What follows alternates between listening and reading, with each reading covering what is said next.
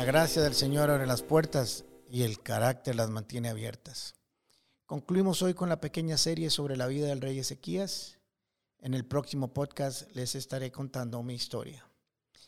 En el programa anterior terminamos con que Ezequías había tomado la carta llena de amenazas e insultos y la había llevado al templo para presentarla delante del Señor. Ese fue su éxito.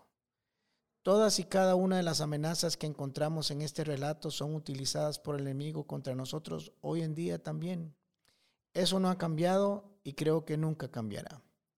Tienen como propósito crear e infundir desconfianza en el único que nos puede ayudar.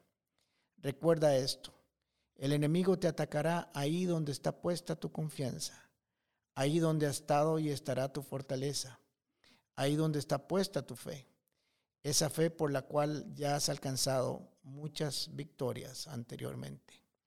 Lo hará de muchas y variadas maneras, por eso debemos de estar apercibidos. Leamos una de ellas.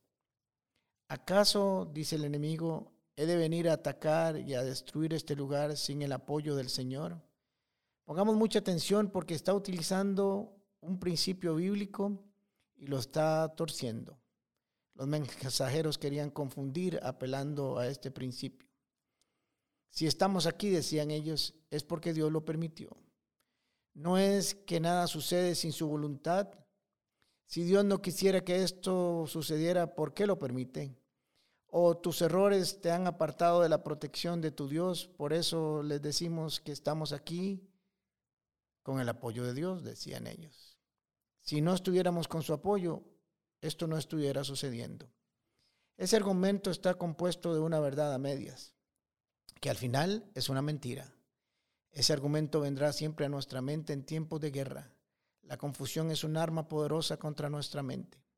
Pero así no funciona nuestro Dios. Nuestro Dios funciona en la certeza y en la convicción de su palabra. Ezequías presentó su carta al Señor y así veremos su voluntad. Ahí sí la veremos. La respuesta del Señor vino por medio del profeta Isaías de la siguiente manera.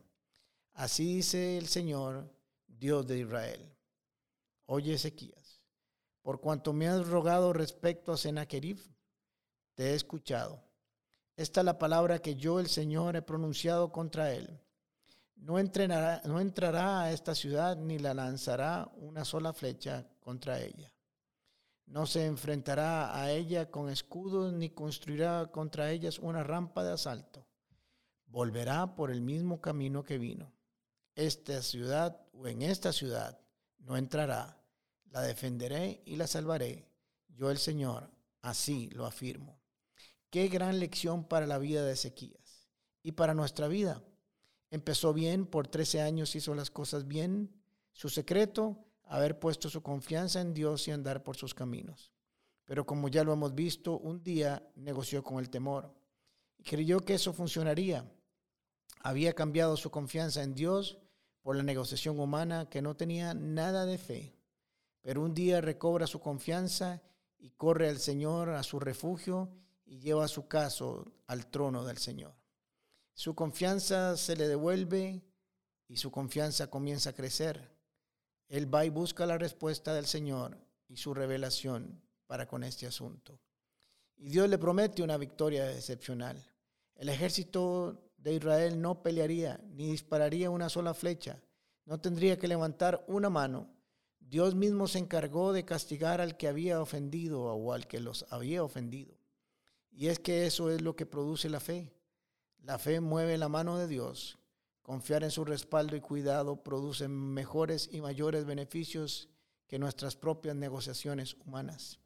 El salmista nos recuerda en el Salmo 27 y nos dice, algunos confían en sus carros de guerra, otros confían en sus caballos, pero nosotros solo confiamos en nuestro Dios, que desde su santo cielo responde para ser nuestro Salvador.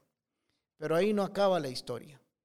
Por aquellos días, dice las Escrituras, Ezequías se enfermó gravemente y estuvo a punto de morir.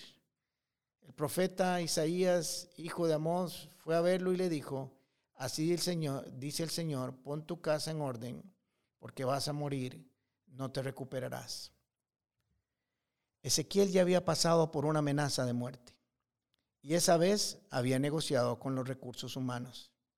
Pero ya había transitado ese camino, ya había aprendido, ya sabía lo que había que hacer.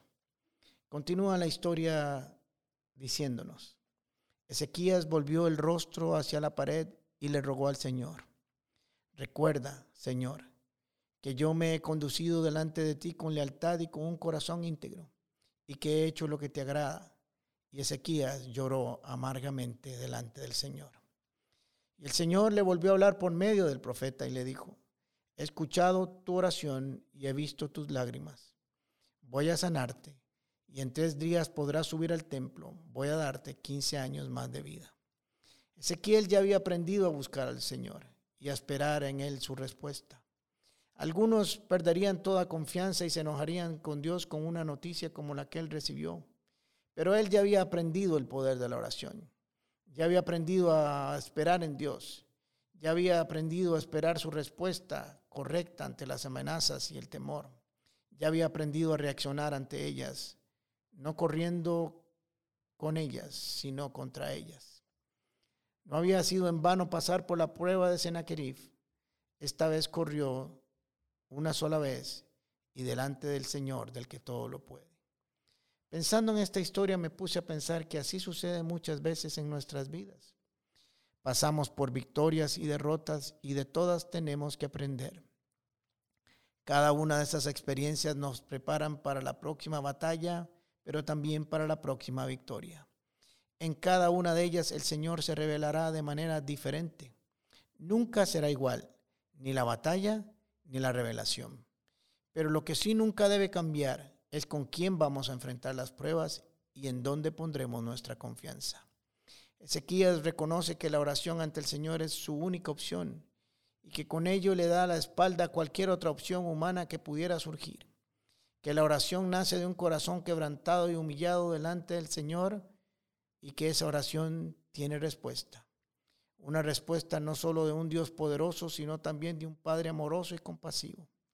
Dios siempre está dispuesto a escuchar y a responder las oraciones que elevamos en tiempos difíciles, en tiempos cuando esa realidad es demasiado dolorosa y nos enfrentamos a una situación que consideramos inevitable.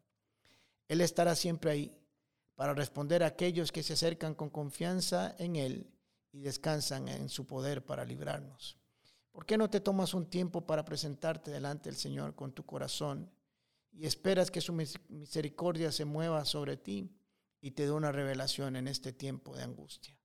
Y podrás decir como el salmista, cuando estoy angustiado te llamo, oh Dios, dirijo mi oración a ti porque sé que me responderás. Te ruego que me escuches y atiendas mis ruegos. Puertas con el pastor Alejandro Castro es otra producción de La Comu Podcast.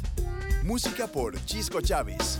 Temas de Luis Fernando Caravaca y voz adicional de Jorge Vindas. Y si no lo has hecho todavía, suscríbete a Puertas el Podcast en Spotify o iTunes Podcast. Puedes seguirnos en nuestro Facebook, Instagram o YouTube como Comunidad Paz. Recordad, Paz se escribe con S. ¿Sabes por qué?